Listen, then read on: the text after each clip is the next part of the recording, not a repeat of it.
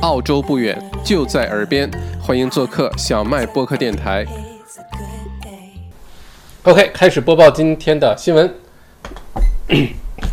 今天呢是二零二零年的十二月十四日，今天星期一啊，欢迎大家来到小麦直播间的小麦独角兽这个节目。那截止到今天晚上呢，呃，还是好消息啊，维多利亚州连续四十五天没有本地的新增啊，呃，不过呢还是有一例的海外的输入，新州呢有三例的海外输入啊，其他的州像南澳啊、啊昆州啊、西澳啊都是各一例，北领地两例啊，全澳洲是没有新增的本地传染的，全都是海外输入，而且都在隔离酒店里，所以大家可以放心。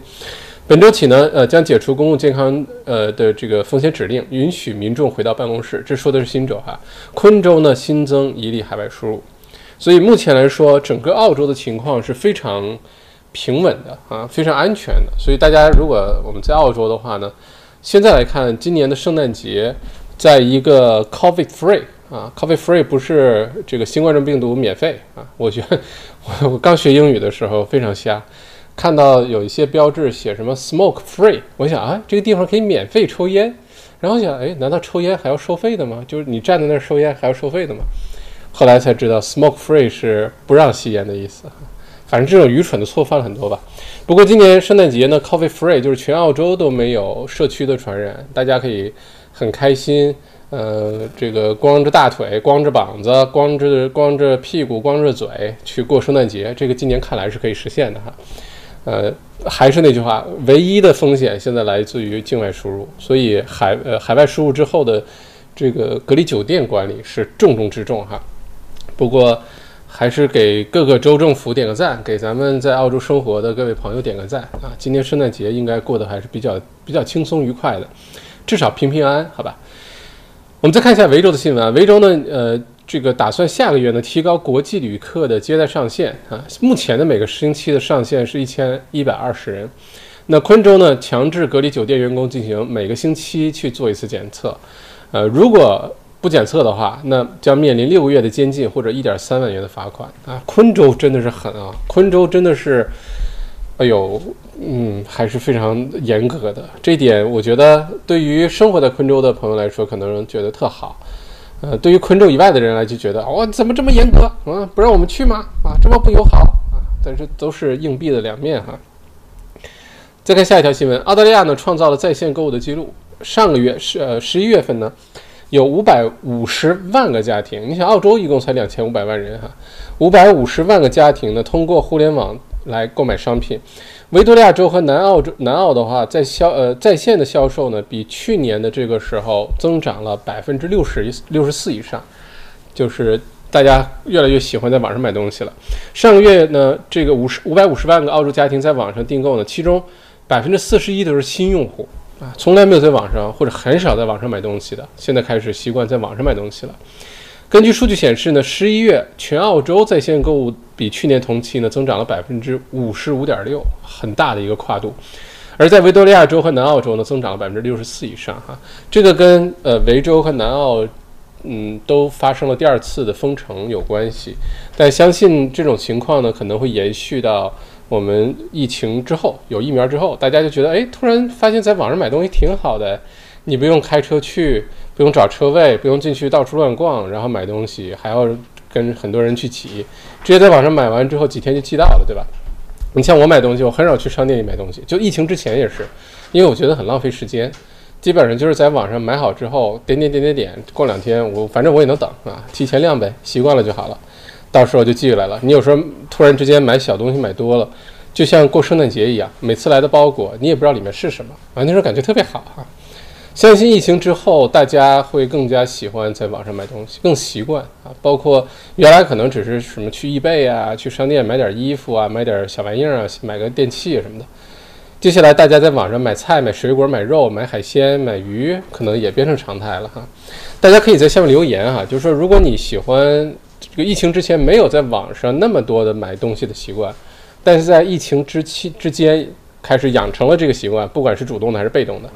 然后在疫情之后，你打算继续？哎，都在网上买好了，你可以在下面留个言啊，这个我们可以讨论一下，看看我们华人的朋友这个消费的习惯有没有发生什么变化。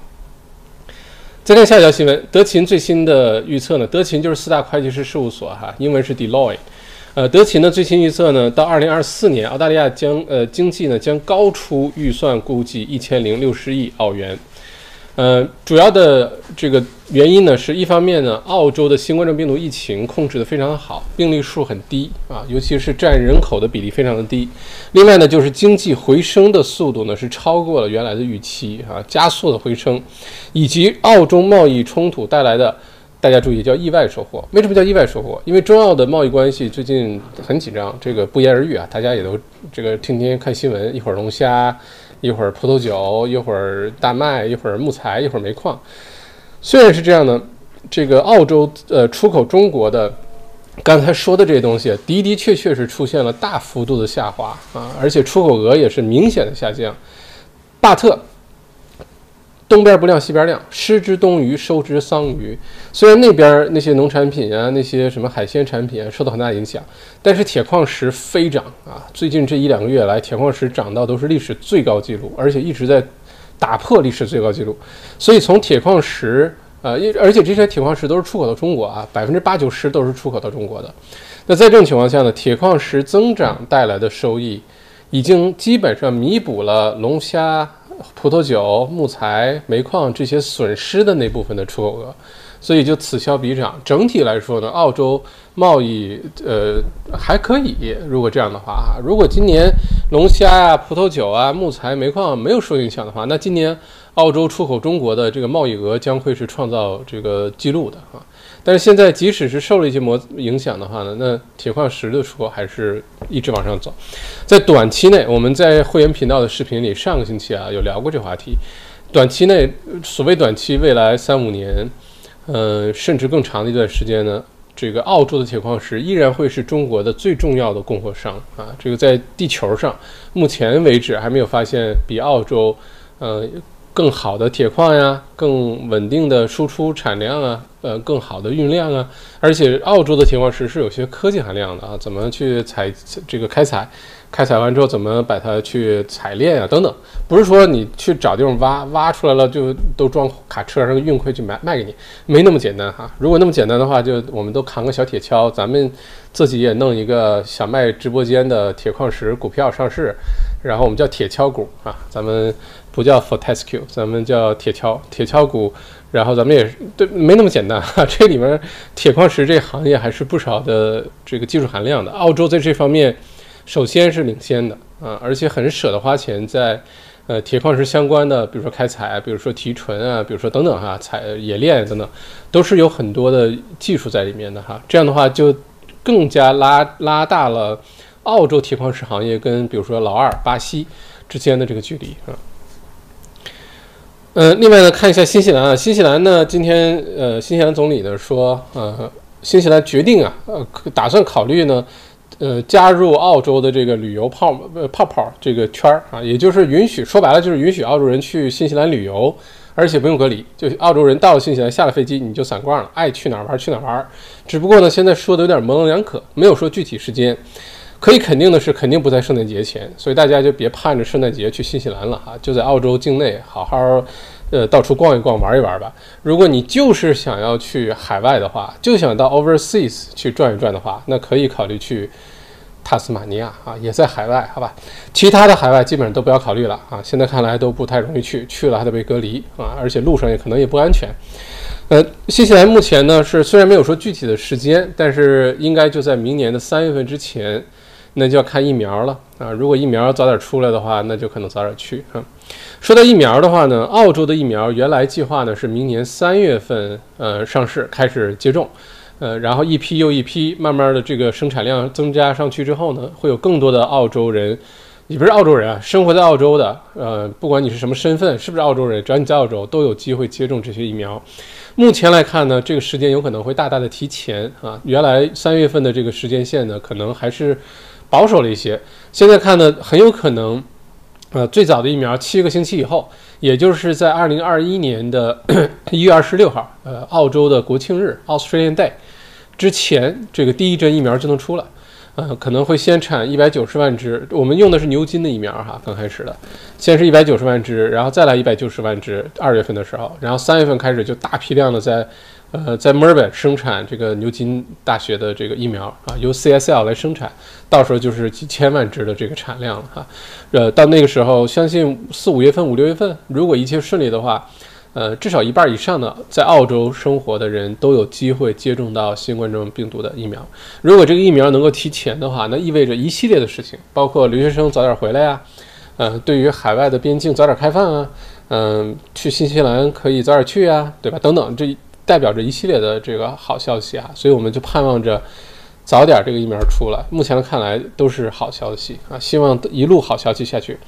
这是澳洲方面的疫苗哈，大家只要是这段时间生活在澳洲，都就都不用担心，早晚会轮到你的。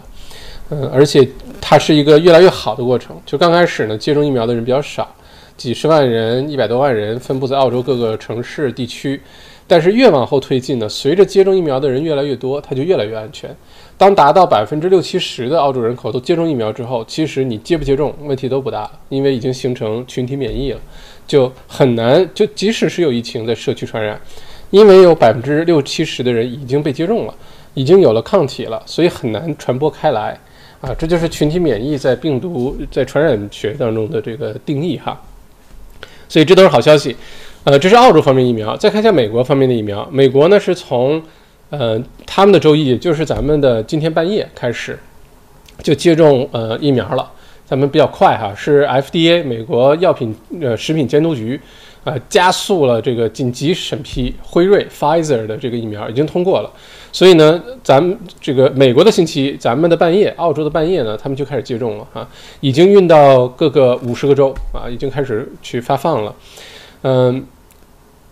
目前的话呢，是优先一线的人员，包括工作人员，包括呃医护人员啊等等，优先大家接种，并且优先权还有谁呢？还有美国的总统、副总统等白宫的这些高层也都有优先权去接种啊。但是今天呢，川建国同志发了个 Twitter，意思是说我们白宫的人不要先接种啊，意思是我们等一等啊。他没有说为什么等一等哈，他的意思表面上看呢是说先把这些疫苗。呃，因为刚开始很有限嘛，让给那些更需要的人啊，你可以这么理解，你也可以理解成，川建国觉得这疫苗我先让大家接种一下试试看，反正你大爷我已经得过新冠状病毒了，你大爷我现在身体有抗体，万一这疫苗把我打坏了怎么办？我这这还有一个多月的这个总统的时间呢哈，这也是另外一种解读，因为他没有说，他推特就说我们先不要打。我自己不会先打，我没有安排时间，等时间到了合适的时间我再打。我也希望白宫的其他工作人员不要先打，这是川建国说的哈。所以我们就可以看一下这个，呃，接下来到底是一个什么情况。呃，之前这个疫苗呢，在其他国家打的时候，陆陆续续都出现了一些问题啊。当然不是不一定说的都是辉瑞的疫苗哈，有韩国的，有其他国家的。所以我们也可以密切关注一下这些国家开始打了之后有没有什么问题。等到澳洲明年一二月份开始打的时候，已经有前车之鉴了哈。虽然这么说有点政治不正确，听上去有点有点不太善良，但是因为这个东西太新了，而且通常一个病新的病毒的疫苗，真的开发周期都两三年啊起，你这不到一年时间就能开发出来，完成所有的临床，然后就能上市，然后就开始打。呃，我相信大部分人都应该有效哈，但疫苗这东西怕的不是大部分人这个有没有问题，怕的就是那小部分人有问题怎么办啊？还有就是这个疫苗是不是有效？所以我们可以正好观望一下哈。这是一些主要新闻，我看一下有没有落下什么重要的新闻。嗯，现在呢，澳洲政府啊，不管是联邦政府还是各个州政府，我们在昨天的。澳洲二零二一年运筹帷幄，运筹帷幄啊！澳洲地产的投资公开课上也讲到，就是各个州政府和澳洲联邦政府现在债务水平非常的高，而且这种债务水平可能维持要相当长的一段时间啊，好多年的时间。那在这种情况下，嗯。这个对经济呢，通常来说，从宏观经济学来说，当一个国家的政府是联邦政府、中央政府还是州政府，当债务水平很高的时候，会影响经济发展，这个是已经是一个铁律了。所以通常来说，政府会一方面呢通过借债、借贷来刺激经济，另外一方面呢要想想办法管理好这个债务水平，甚至逐步的降低债务水平。那未来这些年，由于新冠状病毒疫情这一年产生的债务是巨额的啊，怎么去管理它？我们要。真的是考验这些政府的能力了哈，考考验这些财长、联邦财长、州政府的财长的能力了。嗯，不过呢，现在整个澳洲的商界呢还是很赞同政府的这个行为，就是继续的借贷，因为现在利率低嘛，啊，钱基本上是不要钱，呃，钱的成本特别的低，钱的成本就是利率，对吧？所以呢，继续的去刺激经济，这样的话，比如说就业率提高啊，经济活跃度恢复啊等等，这个其实更有意义。呃，债务水平高，什么东西不好看呢？一个是对政府来说好像不太好看，说我们这执政赤字历史最高，还有个什么不好看呢？就是这些信用评级，什么惠誉啊，呃，什么标准普尔啊，或者是这个。嗯，穆迪呀，这个你别如果一个政府的债务水平过高的话，这个信用评级会下降。目前新州和维州已经下降了哈，对这个不好看。但是对经济来说，好不好看先别管，先把经济真的搞起来，先刺激起来，这个比较实在。呃，我也很高兴看到咱们澳洲这些这几个州政府啊，都是比较务实的，就是该出手时就出手啊，风风火火闯九州啊，闯九州啊，呃，没有没有说为了保住评级就畏手畏脚啊，不去做，还是大大刀阔斧的，确实是继续去投资了，基础设施建设也好。呃，刺激就业也好，投到房产市场当中，鼓励大家买房、建新房也好，这些州做的呢，最好的应该新州、维州、南澳做得非常好。昆州，我一直觉得昆州疫情之前的预算案和疫情之后的预算案差不太多，没什么太大变化啊。所以，嗯，我们走着瞧，好吧？嗯，再看下面哈，嘟嘟嘟嘟嘟嘟。哦，对，说到昆士兰发大水啊，下大雨这事儿，咱们频道应该不少观众都是来自于昆士兰的哈。我也非常关注昆士兰的情况，因为想圣诞节前后还想去昆士兰转一转，明年是不是要考虑搬过去的问题？嗯，但是咱们在这个前两个月直播的时候就提过哈，我今年最担心的。就是年底的时候，昆士兰发大水啊！这可能今年冬天的时候，麦剑神就有聊过这个问题哈。我这是在假装捋胡子哈，呃，就聊过这问题。因为今年年底虽然没有厄尔尼诺，去年有厄尔尼诺，但今年年底呢是有拉尼娜啊。这个前两天我们直播间有朋友问说，哎。麦校长说好的拉尼娜现象今天降水多，那怎么还着火呀？啊，还是那句话，每年澳洲都有山火，只是我们不知道而已哈。每年都有，今年呢是 Freeze Island，还不是天然的，是人家点篝火，然后弄那那没没搂住，十月份开始烧，后来有点失控了。那最近这段时间呢，拉尼娜现象就体现出来了，澳洲的整个的东北地区啊，包括昆士兰州的这个北部、南部。呃，还有是就整个昆士兰呗，说白了，还有呢就是西南威尔士州的这个上面啊北部，那整个那个东海岸线那个最东边那一条线，现在都已经受到了强力强大这个降水啊，已经基本上接近于这个首先是这个 storm 是大暴雨，而且呢有点接近于飓风的水平，现在还没有达到飓风的水平，这个降水啊非常的暴力，从上个星期开始下到现在。呃，比较目前来说呢，降水最多的像这个昆士兰州的阳光海岸 （Sunshine Coast） 在布里斯班的上面啊，特别美的一个地方。Sunshine Coast 呢，其实是澳洲富人的后花园。澳洲很多的这个富翁、富豪、富婆。呃，大企业的领导啊，等等，其实都在 Sunshine Coast 有度假屋，Sunshine Coast Nusa 那边。那目前 Sunshine Coast 降水这几天是特别的大。好消息呢是，这个降水的云团呢已经正在往下移了，往布里斯布里斯班和黄金海岸那边移了，所以 Sunshine Coast 暂时 OK 了。最糟糕的可能已经过去了，但是从这个北部呢，依然会飘下来一部分这个雨云啊，还没有彻底结束。嗯，Sunshine Coast 遭。这个一部分地区已经发洪水了哈，虽然没有特别严重，但已经发洪水了。布里斯班的一部分地区几个区，尤其是地势比较低的，还有就是黄金海岸，接下来都可能会有局部的 flooding 啊，发洪水的情况。呃，另外呢，就是我们澳洲的这个呃一个旅游胜地哈，Byron Bay。Byron Bay 呢是新南威尔士州的北边，就是你从悉尼出发往昆士兰往上开，往北边开，就到 Byron Bay。白人贝呢是你过了白人贝很快就离开新州，就进入昆州领地了哈。白人贝是澳洲特别著著名的一个一个海边的一个度假的一个区。呃，为什么著名呢？首先那是漂亮，确实是漂亮。再一个呢，就是澳洲很多名人，你像演雷神的那哥们儿 Chris 啊。呃，就住在拜仁贝啊，天天在拜仁贝冲浪啊什么的，没准你要住在拜仁贝还能碰到他，也说不定。呃，但拜仁贝呢，这次这两天的降水呢，招灾招的比较严重，大面积的沙滩，这个那个沙子都被大暴雨，然后海浪、大风，呃，把那个沙滩都给卷走了啊。现在呢，这个沙滩出现了大面积的损失，就等于在往后退啊。很多呃，我看新闻，昆士兰州的很多的这个居民到。当地的一些地方去领那个沙包，然后摆在家的附近来挡住这个大雨也好，是河水也好，海水也好啊，淹到自己家里面哈。所以目前呢，昆士兰州的这个降水现在来看还要再持续几天，有可能要到这周末、下周初才会有告一段落。而且这次降水是非常严重、非常大的一次，就特别急促，来的汹涌啊，这有可能去的也澎湃。然后上个星期开始下，现在就非常暴力的在下。如果来自于昆士兰的这个观众朋友，可以在下面留言说说你在昆士兰哪个地方现在的情况是什么样子的？好吧，给我们一个一线的一个报道。嗯，这是昆士兰的大雨，我非常关注啊，因为如果哪些地方特别容易发洪水啊，或者是特别对吧？你买房子是不是应该躲开那儿买啊？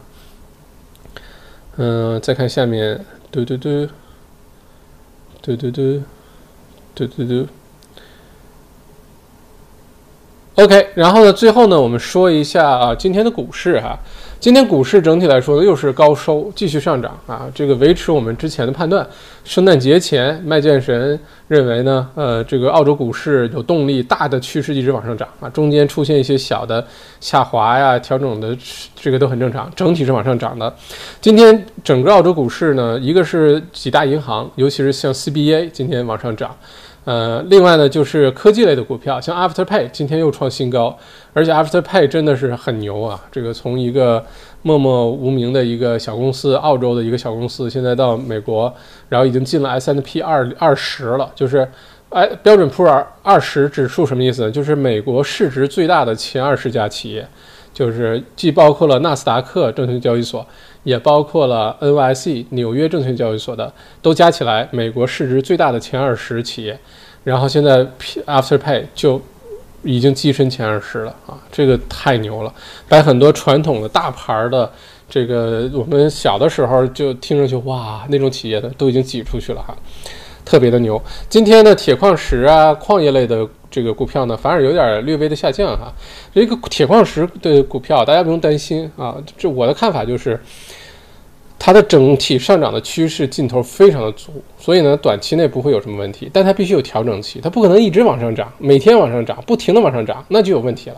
中间一定会有一些回落，每次回落也许都是窗口期，都是机会啊，看你怎么看。但接下来看的话，就现在这个中国的制造业这个板块非常的强。呃，需要大量的这些能能原材料啊、能源啊等等。那铁矿石就是其中出最重要的一个，尤其搞基础设施建设，特别需要钢，钢需要铁矿石，铁矿石需要澳洲，是这么一个逻辑哈。所以我还是觉得铁矿石的公司大家不用任何担心。而且这两天疫情期间，像 Triple M 啊、Marley Spoons 这个疫情期间涨得特好，疫情之后涨得不怎么样，然后这两天又开始涨回去了，很意外哈，很神奇。所以这些东西大家。炒股票啊，就有的时候你天天看没问题，还是要佛系一点，就你不要太敏感了，不要那边有变化你就忍不住是不是要卖呀？再跌了怎么办呀？不要，你最好麻木一点啊！你就就因为股票太容易买卖，所以有的时候反而耽误事儿啊。嗯，多些耐心啊，多一些耐心，等等，再等等，好，是这样子，好吧？再看看其他的新闻。基本上我不知道，哎，我看看题目啊，落下什么新闻没有？现在没有，还是川普不想先打。OK，这些新闻已经给大家播报完了。再看一下今天有没有重要的新闻。哦，最后说一下吧，最后说一下关于量化宽松的话题哈。呃，我们在直播节目当中，还是在之前这块儿，呃，XMBA 财富系列公开课在 WeChat 点 com 这网站上有哈。我们已经多次提到，不管是讲股票、讲房产、讲澳洲财年的预算案、讲呃各种经济展望啊，还是这个昨天星期天我们的二零二一年房地产投资公开课，都在说同一个话题，就是量化宽松带来的澳洲整个二零二一年贫富差距的分化啊，贫富差距会越来越大。这个其中最重要的一个原因就是量化宽松。呃，量化宽松下的话呢，各种资产的价值都会增长，比如说地产，比如说股票等等等等都会增长。现在来看呢，量化宽松，呃，根据应该是西太平洋的首席经济学家的分析啊，量化宽松可能会一直延续到二零二二年之后，二零二一年呢可能会还是一个大规模的量化宽松。呃，首先是到了二零二一年年中六月份的时候结束，之后还会再去延长啊，整个二零二一年我们都会在汪洋大海当中度过，大家可以想象。这个水啊，就是量化宽松冲进市场的这些 credit，这些信贷也好，这些流通性也好，我们二零二一年就是泡在水缸里待着啊，就这大量的钱在市场上流动，就鼓励大家去投资、去消费、去什么。然后到了二零二二年，这个泡澡泡到一定程度了，开始慢慢有点回落，但依然有大量的 credit 在市场当中。所以二零二一、二二将注定了未来五到十年澳洲贫富差距拉大。大家一定要争取做有产阶级啊，不要做无产阶级。哪怕投资几百块钱，也就要投资了啊！你不能天天这个忽视这件事情，观望，那样的话，这个差距只会越来越大啊。呃，有可能你不会感觉到什么，等感觉到的时候已经太晚了啊。所以经常说忽略带来的代价，比你做了投资损失点儿的代价还要更大。只是很多时候我们不知道啊，是这个意思。好，基本上所有的新闻都给大家播报完毕，看看大家有什么感兴趣的话题，嗯，再确保确定一下确实没落下什么哈。噔噔噔噔噔噔噔噔噔噔噔，嗯，OK，今天重要的新闻都给大家播报完了，看一下大家的留言哈，谢谢大家点赞，好吧，嗯，我们今天呢还是准时一个小时，因为我实在太困了。一会儿咱们直播完回答完，闹钟一响，这个铃一响，我就冲去刷牙、睡、洗澡、睡觉了，好不好？大家谢谢大家理解啊！我是这个这两个星期真的忙到，OK，呃，Q Ship 今天看来也很忙，ZY 也很忙，嗯，忙是有的时候忙觉得很幸福，但是忙的时候你不觉得幸福，是忙完之后有成就的时候觉得很幸福哈。不忙呢就觉得更郁闷，天天闲着更发慌哈。人是不能闲着的，我跟你说。很多病啊，很多想法呀，很多吓唬自己的那些恐惧啊，那些垃圾的意识啊，都是闲的时候产生的。不能让自己闲着，让自己忙中偷闲的状态很好啊。你有事儿做，有事儿做就是开心的、幸福的。然后中间来个冥想啊，偷偷睡个午觉啊，跟好朋友喝个小啤酒啊，哎，这种时候就特别开心哈。欢迎 Jimmy，欢迎各位哈，欢迎李明轩，欢迎 Y，呃，Q Ship 问问题提问。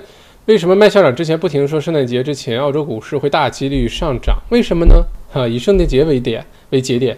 那如果这样的话，想如果想加仓股市，是不是最好等到圣诞节后大盘进行回调后加仓会比加仓会比较更好就是我你这问题是分两个说啊。第一个问题，为什么圣诞节前澳洲股市会涨？历史数据啊，这里面背后的原因很多。大家在圣诞节前啊，很多钱进入股市啊。啊，很多原因都在里面，也有很多人抽出来去过节消费啊啊！但你要是看历史记录的话，澳洲每年也别说每年，基本上大部分年头圣诞节都是上涨的。圣诞节之前，今年呢，圣诞节前又有足够的动力上涨。今年不是说过去涨，今年就一定涨，也不是。今年还有别的判断，除了是天时具备了。那人和地利也都在，因为这个整个澳洲经济在回暖啊，方向上来说特别好，铁矿石股啊、银行股啊在带动整个大盘往上走，再加上像 Afterpay 这些科技股也在往上带着走，再加上现在美股一直往上涨，美美股是盼着一个是疫苗，二一个是盼着不管谁当总统吧，这个第二轮的大规模的经济刺激计划出台，美股往上涨，澳洲股票正向关联也会跟着往上涨啊。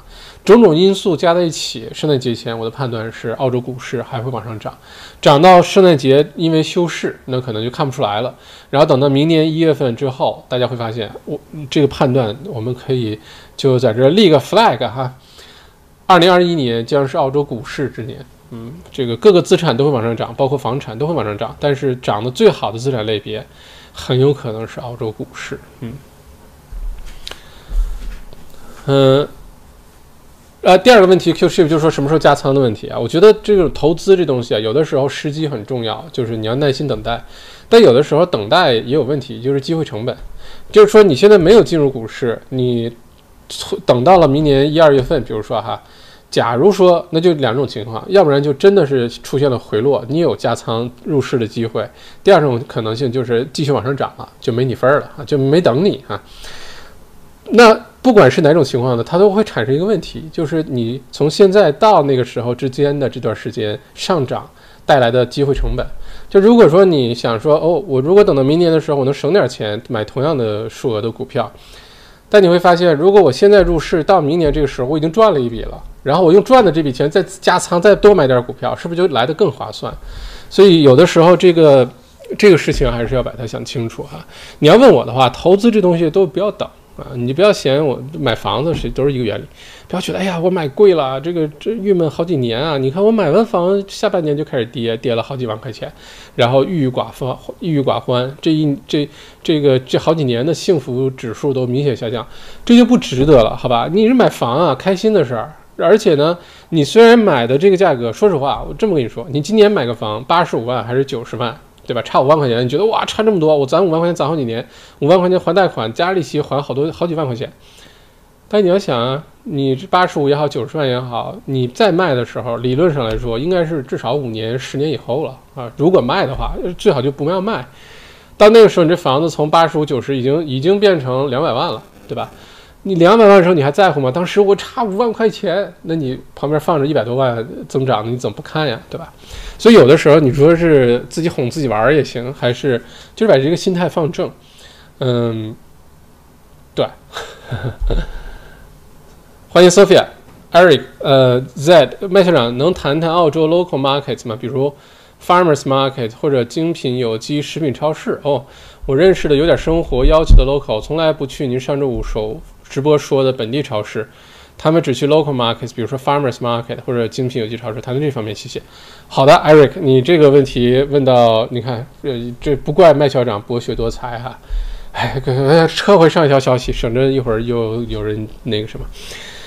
你说的非常的正确，在澳洲呢，我们大街上看到的四大四大超市连锁超市，第一 Woolies，Woolworths，画个绿色像个苹果，一个 W 哈。你把苹果那个揪儿拔下去，就像个屁股一样啊。然后呢是 COS 啊，COS 红颜色那个标志的。然后是 IGA，然后是奥迪。奥迪来自于欧洲的一个连锁超市啊，廉价著称。奥迪其实也很好，里面东西真的便宜，真的是便宜哈。只是很多牌子我们可能不太熟，都是欧洲牌子哈。呃，大家在大街上各个区都都会很容易找到这四个超市当中的其中一个或者多个。但其实，在澳洲的很多比较富的一些区域、好的一些区的话呢，还真的就不太愿意去这些超市。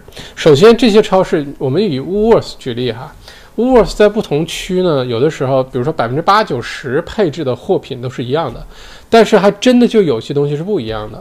我之前曾在 Q 和 Track 的 Woolworths 买到过那有一种桃儿，我们中文可能把它叫做蟠桃，就那核特别小，然后整个桃是扁的。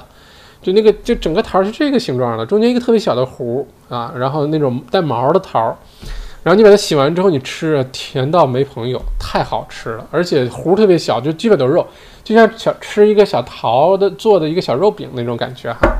这种桃呢，当时说实话，我那时候可能上大学，十五块钱澳币一公斤，我就想这桃比我都贵啊，但是只有在 Q 和 t u r a k 的超市能找到，其他超市还找不到。就你会发现，Woolworths 根据这些虽然是连锁超市，但在不同区的配置的货品有的是不一样。另外呢，就是澳洲本地是有一些非常精品的一些有机的超市啊，或者是有一些里面卖的东西特别好的超市。你像 Woolies 现在不有一个 Micro 那个牌子，卖的都是什么有机食品啊、健康食品啊。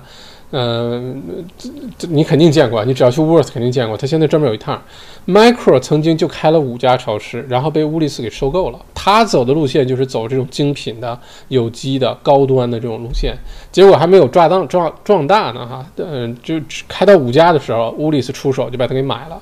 所以乌利斯在这方面现在做的比 Cos 好，就好像麦当劳有自己的麦咖啡。但是最后肯德基跟进的时候，只跟进了一个什么 smoothie 啊什么的，就跟那个麦咖啡又能做咖啡又能吃面包早餐什么，那个就完全没有办法相比了哈，是同样的。那在其他的城市我不太了解啊，墨尔本的话呢就有这样的精品小超市，大家可以看一下。一个你可以找一下很多区，你像 Richmond、像 Q、像嗯 Collingwood，还有像 Albert Park 啊这些比较好的区呢，都有自己 local 的 organic 的小市场。就那个里面菜市场，呃，东西都特别小，牛油果这么大点儿六块钱，然后外面普通牛油果这么大个儿两块钱啊，就经常有这种情况。然后有机的蔬菜水果看上去都不好看，那小苹果大不大点儿，小胡萝卜不大点儿，然后特别贵哈。但是确实有这种超市，而且很多人愿意去。这些超市里面最著名的有两个，大家可以关注一下。一个呢叫 Leo's 呃 Fine Foods，Leo's Fine Foods 就在 Q 啊，很多人住在 Q 的人呢是不去。呃，乌里斯的，或者去乌里斯只买一些什么基本的东西。很多住在 Q 或者附近的人，因为 Q 是墨尔本的富人区啊，传统的富人区，好的私校特别多。呃，很多人只去 Leo's 呃 Fine Foods 买东西。我给大家打一下这名儿哈，Leo's Fine OK，我打在咱们直播的留言区里了哈。卖东西不错，大家可以去看一下。还有，如果你去有一些特别好的区，比如说你去墨尔本往南走，去牦牛屯儿啊，去 Mornington 半岛，你会发现那边有些好的区，像 Mount Martha、Mornington、呃 Mount Eliza 那边有一些 IGA 的超市，因为 IGA 是连锁加呃连 IGA 是加盟的，IGA 不像 Woolworth 或者 Coles 都是一个公司开的。IGA 是你可以申请，我也想开个 IGA，那你可以就开个 IGA，好吧？你的货你自己选，你从 Mat Cash 什么订货，所以你配的东西 IGA 与 IGA 之间配的货可能就完全不一样。你会发现在像像什么 Mount Eliza、Mornington 或者再往下什么那那几个就好点的 Morning 屯的区啊，它的 IGA 里面卖东西都特别好，你可以去看一下，卖特别好的牛排，卖特别好的 cheese，卖特别好的蔬菜水果，你可能在其他 IG 都看不到啊，所以。这个如果大家对这方面感兴趣的话，可以去了解一下，好吧？Leo's Five Foods 好像是有一些连锁店的，我查一下哈。Leo's Five Foods 我记得至少有两家店。Q 的那个我之前去过，非常热闹，很多人愿意去。那包括住在 Hawthorn 的很多的澳洲本地人都不去 Hawthorn 的 Worth，都去 Q 的 Worth，或者是去 Q 的 Leo's Five Foods。原因很简单，Hawthorne 的超市呢人比较杂，尤其有斯文本大学，很多留学生，所以。后方很多居民都是开车开远点去 Q 买东西啊啊，Leo's Five Foods 现在有好几家店啊，哦，Q 有 Hartwell、Heidelberg 哦，好多店，就是大家反正去找吧，找一个离你近的，没事去溜达溜达，嗯，看看能不能找到你喜欢的一些东西哈。好，我们继续啊，嗯，Eric 希望这个刚才是 Eric 嘛，先回答你的问题了哈。嗯。欢迎澳洲海参第一人东哥，欢迎欢迎。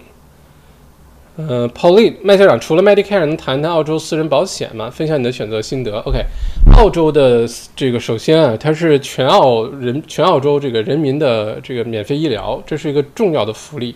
而且全澳洲免费医疗这个福利，在全全世界能实现这样的国家非常非常的少，连美国都实现不了。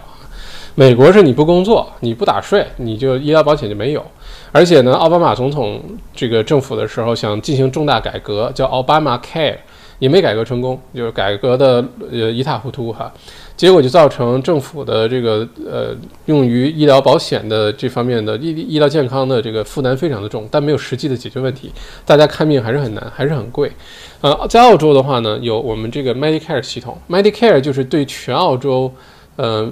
这个公民和 PR 的一个免费的全民医疗的福利啊，它保证了大家在澳洲，你如果是澳洲公民或者 PR 生病了，你不用担担心，就你住院基本上没什么账单啊，没不用交钱，随便住，呃，开一些药，如果你有那些什么 Health Care Card、Concession Card，我我真的见过几千块钱的药，就收你二三十块钱，就到这种程度哈。所以在澳洲，为什么澳洲人们这个月光啊、周光啊，这个发了人工都去把它喝酒、吃啊、玩啊都花了，也不攒钱，就是因为你想，为什么咱们国呃中国在国内的时候，大家特就都攒钱，家家户户攒钱，全世界中国家庭储蓄率都是最最高的，为什么？因为担心生病啊，到时候没有钱去治病。那因为在澳洲这些这个心太大，也没有这个需求，反正到时候有 Medicare，对吧？所以大家也不担心这事儿，就没人去攒钱。嗯，但是 Medicare 有个问题，因为它是全民的啊。再说一下它好处啊，就 Medicare 不但在澳洲境内使用，跟澳洲有关系的很多国家，你去英国、去新西兰、去好像二十几个国家，包括欧洲的很多国家，你用 Medicare 可以在那儿看病，也报销。不光在澳洲报销，你去那些也能报销。那些国家公民用他们国家的医疗保险卡到澳洲来也能报销，是一个互惠的一个原则哈。所以好处非常的多，非常非常的多。你只要是澳洲公民或者 PR 都有。但 Medicare 就有一个问题，因为它是全民的这个一个福利，它就必须走一个叫公平的排队制度啊。就你有病了，有的时候如果只是去 GP 啊诊所啊看个病没关系，但有的时候你要动个手术，如果这手术不着急。等你个三个月、六个月都很正常，都很正常，因为你排队啊。这个公共的医疗资源是有限的，啊，不着急的先动刀，不着急的慢慢来。呃，所以呢，在澳洲呢，还有另外一条线，就是私人的医疗保险 （private health care）。private health care 呢，就大家可以自己去买哈，因为这样的公司像什么，嗯，什么 Bupa、Medicare、Medibank 啊，不叫 Medicare，这些公司都有私人的医疗保险，你多大年龄都可以买。啊，基本上买大人的送小孩的，然后这个不不同阶层的都可以，而且你可以买医院的加一个 extra，就是什么洗牙、看牙呀，每年配个眼镜啊，按个摩啊，有些给你报销去健身房的那个费用啊，针灸啊，就乱七八糟的什么东西都包括啊，这个救护车基本也都包括在内。所以在这种情况下呢，在澳洲，从澳洲政府的角度来说，是鼓励收入。高于平均水平的人呢，去自己买一个私人的医疗保险啊，并且呢，给你一些税务上的一些优惠和减免。也就是说，比如说，二零一九年全澳洲的平均的年税前的年薪是八万四千九百多块钱。如果你的年薪是超过八万五的，那如果你不买 private health care 没问题，不买私人医疗保险没问题。但你要买的话呢，反而在税上还有一些优惠啊，所以就政府鼓励你去。这样的话呢，一旦生病了，你走的就不是公共的医疗体系这条线，不用去抢公共的医疗资源，而是去私立医院看，去私立的这些医院动刀，呃，开开刀动手术。这样就减轻了公立医疗系统的负担，而且呢，因为你付了钱嘛，你买了私人保险嘛，私人医疗保险，所以你享受的服务啊，医院的环境啊，呃，排队的时间非常短啊，就有一些更好的东西。所以在澳洲的话，虽然经常说澳洲养懒人啊，养穷人啊，但也不是，只要你在澳洲好好努力工作赚钱，你福利可就是，只要你努力了，你赚钱，福利还是可以更好一些的哈。呃，这个是相对一个。至于选哪个，根据自己情况吧。其实，呃，就那几家啊。原来 Medicare，呃，不是总说 Medicare，Medibank、Bupa，这是最常见的。然后后来像 Qantas，就是澳洲航空都出医疗保险，这个各种各样都有。就根据你的情况，可以自己去选一个啊，好好比较一下。其实都差不多，其实都差不太多啊。根据自己情况到网上比较比较，经常还有些优惠活动。因为有些你买了之后有两个月等待期。就这两个月你还不能先享受福利，要等两个月。他担心你现在就想去弄，比如说你去弄个牙呀、弄个眼睛什么的，他怕你买完就去用，他还没赚钱呢，对吧？但有的时候有个什么特惠啊，送你点这个，送你点那个呀，然后不用等待两个月等待期呀，经常有这些活动，就可以去抓住一下机会哈。Samantha，请问麦校长说澳洲之后来澳洲之后口音变了，实际英语进步不大。那谈谈怎么实用的在澳洲提高英语，使得语言变得更地道呢？我没有说实际英语进步不大吧？哈，口音是有变化。小的时候学的都是什么新概念英语，嗯，还有就是国内教材，呃，Hi，my name is Han Lei Han Mei Mei，呃，然后 How are you？Fine，thank you，and you，我就学到这些东西啊。嗯，小的时候学英语主要就是听磁带，因为英语老师的英语可能也不太地道，他不知道在哪儿学的，对吧？嗯，因为原来那说实话，往回倒二十年、三十年的国内有几个老外啊，对吧？那时候连 CD 都没有，都是磁带，录像带都是挺挺挺少的教学器材哈。那在这种情况下，原来听的都是美式英语的，什么随大山商访加拿大，啊，走遍美国，啊，还有当时学了好杂呀，什么疯狂英语，就一本一本，不是那个李阳的疯狂英语啊，是那像个一这个磁带期刊一样，嗯，学了好多英语啊那时候。但是最后，尤其新概念啊，听磁带各种什么，我是上上学的时候把新概念学了个底儿朝天啊，在上。初中的时候，新概念学完前两册；上高中的时候学完后两册，就上完高中四册新概念学完了。当时就是一口标准的美式英语啊，听的都是美式英语的磁带。所以到了澳洲之后特别不习惯，就人家说的英语跟你不一样，人家说的你听不懂，你说的人家也不一定听得懂啊。呃，尤其在国内的学英语的口音，我觉得在国内来澳洲就是英语口语最好的，我觉得啊是上海，上海的学生到了。澳洲这个英语的口语方面就特别强，其他地方呢，有的就看个人了，有的人就很好，就很厉害，有的人就普遍的这个教学水平往回倒个十年二十年就没有那么高，所以来澳洲之后口音肯定是有变化的啊。现在反正说也不至于像澳洲英语那么那么那么撇，就就就是啊，Get my yeah，How you my yeah，啊 yeah，Bobby，没有到那种程度，但是你说的英语呢，肯定不是美式英语。也肯定不是英式英语啊，就有点介于这个之间的那种感觉啊。但是来了之后进步还是很大的，因为在国内说啊、写、读啊，毕竟，呃，很多条件受限制，环境受限制。来这我觉得还是进步很大的哈。至于怎么在澳洲提高英语，就是你就应该找个全公司都是澳洲人的公司，找一个澳洲男朋友、女朋友，对吧？把自己放到那个环境当中，就逼着你没有机会天天说中国话，英语肯定会变好的。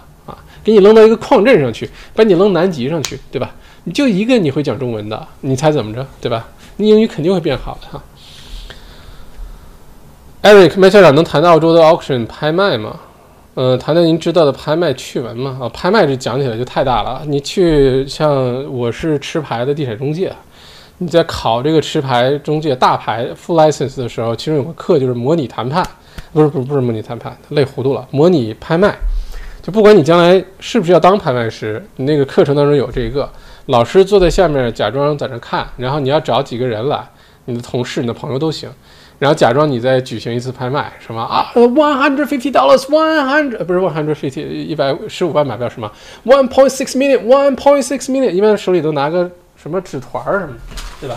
因为这个动作是很重要的，这个动作是有法律效应的，不是乱来的。要敲锤子，要敲什么的？One point six five million dollars, one point six，就像那个周日、周六卖水果店，那个你去 Boxer，two dollar, two dollar, two dollar banana, two dollar today only，都是这样的。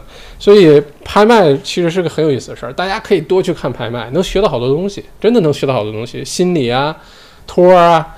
呃，这个怎么博弈呀？哎呀，特特别有意思哈！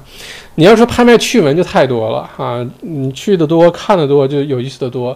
有一段时间呢，澳洲本地人特别害怕有一种人去参加拍卖，就是首先亚洲面孔，穿着人字拖、大裤衩，抱个小孩儿，不管男女，只要这种人去了拍卖现场，基本上今天这房子就没戏了啊！一百二十万卖到一百六十万也是分分钟的事儿哈，所以拍卖的事儿大家可以经常去看一看，嗯。彭丽，请问麦校长住 house 可以从哪些方面部署居家安保？有人入室可以用什么合法武器？哈哈，杀死打伤？我跟你说，在澳洲啊，首先呢，最简单，先是各个什么摄像头啊、警报啊，不是说万无一失一定有用啊，因为有些专业的贼先到房顶上，把你往外拨电话、警报器什么线都给你先掐断它，所以呢，就算是他进去了，有什么？警报往外发信号，往手机上打电话啊，或者等等，可能你都收不到，因为他已经把什么电话线什么都已经预先切断了。但这种这么聪明、高级、专业的贼呢也不多啊，有几个也都被抓进去了，好吧？大部分贼啊就是傻乎乎的砸个玻璃，直接钻进去往外掏东西，看你。而且贼特别喜欢去哪儿，你知道吗？贼特别喜欢去两个地方，一个是书房，一个是卧室。嗯，特别喜欢去，因为大家觉得你你想吧，你你有点值钱的东西，有个什么劳劳力士啊，你有几个爱马仕啊，你有什么金银珠宝啊，什么月光宝盒啊，你往哪藏，对吧？你会想，那藏藏卧室柜子里，或者藏对吧？书房、保险箱啊什么的，所以贼特别喜欢去这两个地方。你你比如说你的什么金银珠宝、月光宝盒，你都藏在锅碗瓢盆里面放厨房，反而贼不会去翻锅碗瓢盆，那冰了邦啷的晚上都对吧？都给吵醒了哈。所以基本的就是首先现在越来越智能啊，你像警报、报警什么这些，不也也不一定都通过电话线，通过网络也有。而且都能录下来，录下来的镜头有的时候及时的上传到云端，就有些贼直接把你什么找到摄像头，这机器在哪儿，整个机器抱走了，就算他录下来了，你也看不到，对吧？现在各种各样的越来越高级，就是你找好点的那些这个保安公司给你装摄像头啊，啊警报器啊。连在云端啊，也其实也就这些。另外呢，就是别太张扬，还是低调啊。咱们其实，在澳洲，大家发现澳洲人的房子都很低调，就里面豪华不得了，外面看上去就特平平常一个房子。嗯，原来开玩笑说，你在这个 t u r a k 街上走，你你一看那房子就知道是不是华人了。华人的房子就外面看上去老豪华了哈，里面不用看，外面已经很豪华了。外澳洲本地人的房子很多，外面看上去很朴素、很普通，但里面可能这个别有天地哈，所以就低调点儿。我觉得，另外呢，像如果出门的话，有那个定时器 b a n i s 有卖的，每天固定晚上灯就亮，然后第二天早上或者夜里灯就灭，就让人让贼觉得你家里总有人啊。或者是你如果出门好几天，嗯，家里要经常有人来塞什么广告传单啊那些东西，你就嘱咐邻居啊或者是朋友啊，没事帮你收一收。垃圾桶记得拉回去，不然的话，贼一般的判断就是：首先，信箱里堆了一大堆信，没人拿，尤其广告这些信没人拿；再或者是垃圾桶推出来一直没拉回去，好几天了没拉回去。这个踩完点之后，发现这家就没人，天天晚上灯黑着，说明这家人不在家，好几天没出没没回来了，那就赶紧吧，对吧？所以这都是这些细节哈。另外就是，呃，在澳洲啊，你是不能有人就是入室啊什么，你是不能乱打他的。你也不要去伤害他，好吧？你可以警告他、轰走他、吓唬他，但你不要真的伤害他。伤害他你是犯法的啊！你之前还有澳洲这种什么小偷在房顶上进到家里来偷东西，结果这个房顶漏了，小偷掉下来摔伤了，然后这家人赔他，真的是真有这种事情发生啊！就千万不要去伤害他，什么咔拿出一个关公的大刀把不小偷砍一刀，或者是拿出个弓来，拿出个什么。拿个猎枪出来，这种都不要。就算是你有枪证，你家里有猎枪，你家里有这些这个合法的这些这个武器的话，都不能用于打小偷身上，那是用来打猎的，好吧？你有个枪证，你家里现在正有正好有一把这个呃一把这个步枪也好啊，还是什么枪也好，来个小偷，啪，枪拿出来，嘣，把小偷崩了，那你这是违法的。别看你有枪证，这枪证给你不是崩人的啊，是给你崩动物的啊，所以这些还是要小心哈。嗯，Q 是不是？我还以为只有我这样认为呢。以后看到牌子写 alcohol free，然后当时就在澳洲觉得发达国家酒都免费。嗯，这种情况发生很多。之前直播的时候给大家讲过一个故事。我刚来澳洲的时候，在报本地那个免费报纸啊找工作，然后就看到有一种工作叫 bookkeeper。我想，哎，这个好，bookkeeper 看书的，那应该就是在图书馆工作啊，吹着冷气，然后呢，对吧？走来走去的，多开心啊！把书摆回原位就行了嘛。后来发现，好长时间之后才发现，bookkeeper 原来是记账的哈，就这种特别愚蠢的错误，那个时候没少犯。欢迎天天向上，欢迎嗯各位哈，我还是挑跟我们这主题有关的哈。Citizen 问的这个什么气候变化的，我也不太了解这话题，以后有机会详细给大家说这事儿哈。威弟说一直喜欢网购，因为比店里便宜，嗯。天边小岛说：“澳洲网上购物体验极差，啊，只有亚马逊还凑合。也不是所有的购物都极差，我不知道你都在哪些网站购物。我觉得有些网站购物体验还不错。原来耽误事儿呢，耽误在这些送货的店，尤其像什么澳洲邮政有点耽误事儿。但是最近的澳洲邮政又突然快起来了，快的有点让人受不了哈。呃，而且说实话，这疫情啊，从很大程度上来说是救了澳洲邮政，因为大家想澳洲。”作为一个邮政系统啊，谁现在还写信？对啊，对吧？账单现在都很多都不是发信了，就特殊情况下寄信啊，这个那个的，写信的人不是没有，但跟原来比差太远了。有电子邮件了，有微信了，有 WhatsApp 了，有什么嗯 Facebook Messenger，大家都不写信了。但是澳洲邮政之所以越活越好，就是因为包裹啊，包裹的量跟前些年比，那真的是几倍几倍的往上涨。所以澳洲邮政疫情中间有段时间慢到慢到真的离谱。那段时间不是给大家抽奖送红酒吗？嗯，麦校长送酒送葡萄酒，这是记住好几天记不到哈，干着急。最近澳洲邮政又快起来了哈。澳洲我觉得电网网店的这个体验各方面还是不错的，越来越好哈。虽然不完美，但是越来越好。你要是亚亚马逊，我记得在美国在芝加哥读书的时候，那美国亚马逊真的是发达到没朋友了。基本上你早上上课之前在网上可以买菜啊，因为亚马逊在美国把 Whole Foods 那个超市就是卖有机食品的一个超市连锁的给买了，所以你基本上上课早上起来在手机上订，你说你要买点吃的，买点用的，嗯，不管什么东西吧。然后你要是亚马逊的 Prime 会员的话，下午就送到了，你下课回来的时候已经在楼下等你了。哎，这个就太厉害了。现在澳洲做不到啊，因为人口啊、物流各方面，慢慢来，慢慢来啊。嗯，Pauline 麦校长谈谈疫情期间消费者变化，对疫情之后有什么影响？消费者的话，主要就是几点哈。第一呢是，现在消费者的这个澳洲人的账户里很多存款啊，这个在疫情期间，要不然就是没花掉，嗯，没地方花，你不能出去啊，对吧？网购你能天天网购把账户钱都花光网购吗？这很多人不会这么做。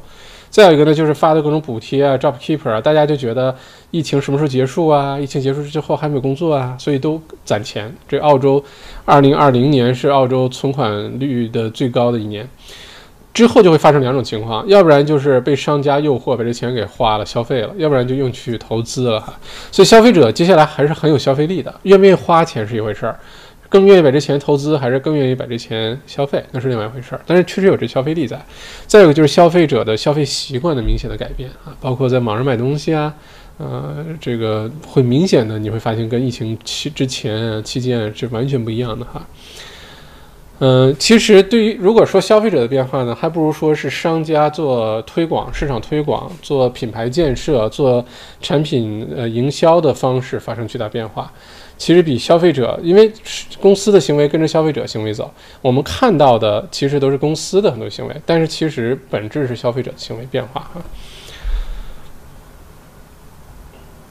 Samantha 问我 Black Friday 购物成果，Black Friday 什么都没买，我没有那么喜欢买东西哈，其实，嗯，Black Friday 还真的什么也没买，好像那天在工作就把这事儿给忘了啊。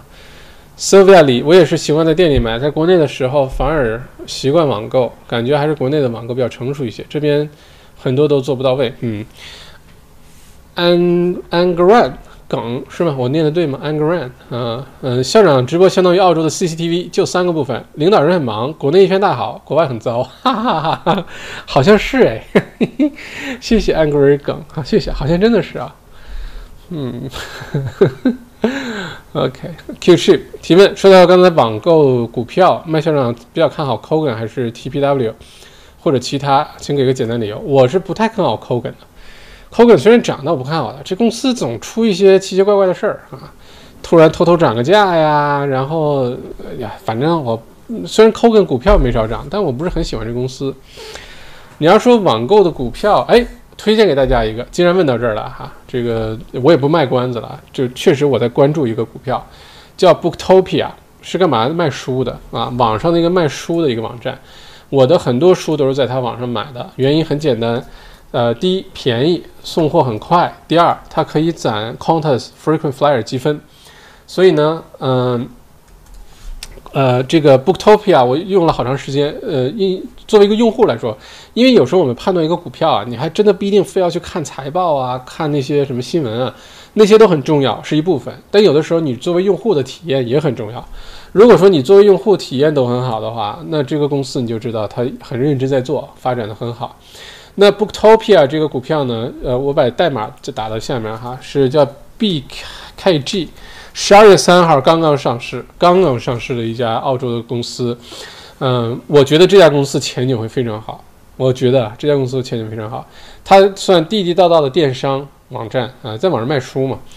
如果大家喜欢看电商的话，这是一个全新的公司，刚刚上市，在我看来，这个前景非常光明。大家可以根据自己的情况考虑一下，好吗？继续看哈，还有最后两分钟，挑一些大家这个的问题哈。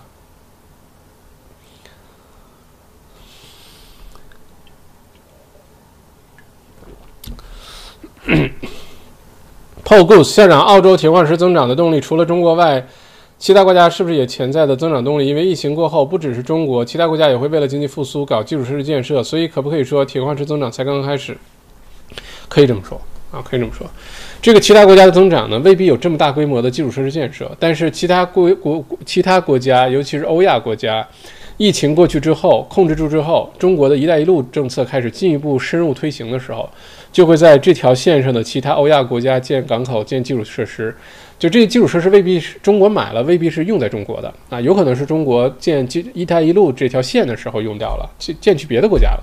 但依然，这铁矿石的需求很大，包括一些国家疫情之后自己的经济复苏哈，所以我真的是很看好铁矿石的。嗯，我还是找比较关键的问题啊，如果太琐碎问题就不好意思了哈。如果你就是想问，一会儿咱们录播视频下面你可以留言，我把它好的问题筛选出来，免得错过好问题哈。嗯，噔噔噔噔，我还是找跟我们今天主题有关的话题，好吧？如果错过了，首先道个歉，然后因为我太困了，然后欢迎大家在一会儿我们录播版视频下面留言提问，然后我们筛选出来下下下次星期三直播给大家解答啊。奥德欧阳说：“小麦觉得东京奥运会还会举办吗？会，会。”现在东京奥奥组委已经做决定了，就爱谁谁，爱咋咋地，爱什么疫苗，去他大爷的疫苗！我们二零二一年七月份都要办奥运会，因为不能再等了。那些场馆建完之后，然后天天，因为这个里面我跟你说，办奥运会涉及的问题太多了，什么电视转播权呀、赞助商啊、门票啊、旅游机票啊，各种，这个影响面积非常大。今年的这个七月份东京奥运会没举行，这损失大了去了。明年再办都拉不回来的，其实，所以明年最多就是现场没什么观众，那就是反正该比还是比。那当然，如果那时候疫苗已经都普普及了，那那时候就正常了哈。所以东京奥运会二零二一年一定会办的哈，大概率也别说一定，现在没有什么一定的事儿了。婷婷，呃，即使是疫情之后，我也不喜欢在网上买东西，因为没法确认东西质量哦，有时候收到的物品。相差太大，退货也很麻烦，导致闲置东西太多。我估计你买的很多都是之前闲置到一定程度了，又放到网上卖着。开个玩笑哈。麦克校长，铁矿石市场回调，现在适合再补仓不？铁矿石一定是长期持有的，你现在补过过两天跌，这是有可能的。但你现在补过了半年、一年，然后未来的一两年它都往上涨，这是更大的一个可能哈。嗯，益生堂凯特。好多东西与网上诈骗相差很远，尤其水果、蔬菜、海鲜等，还是喜欢看实物，喜欢再买。嗯，不是所有东西都适合网购。OK，嗯，Eric 说，请问麦校长，澳洲贫富差距进一步拉大，对澳洲华人有什么影响？还是那句话，为什么麦校长所有做的东西，你会发现基本都跟澳洲生活、财经、投资、创造财富有关系？我们就围绕这个话题来，对吧？包括我开的所有的什么财富系的公开课、地产、股市、经济解读、财什么财政年什么预算案解读啊，什么所有的这些话题，我们都在围绕着什么怎么谈判、怎么做营销、怎么对吧？提高自己的各方面的能力，其实都是在围绕着创造财富，呃，做一个好的投资者，逐步实现自由、财富自由来。我的呃梦想是可以，因为我的存在呢。我们在先不说海外华人啊，那有点太夸张。至少在澳洲的华人，我们可以整体的提高财商啊，不一定说非得像什么，比如什么犹太人看齐啊，那个有点也不也不需要。但只要是星星之火，我们有一群人财商提高，懂得了原来投资有这么重要，在澳洲有这么多种创造财富的方法，原来是要组合的，风险这是怎么去面对的。那我觉得这件事情就非常有意义，就很多人就会富起来。那如果在澳洲，说实话，所有的你说影响力也好，政治啊，什么话语权啊，等等，它的基础是物质基础。你没有经济物质的基础，其他都是瞎扯淡，好吧？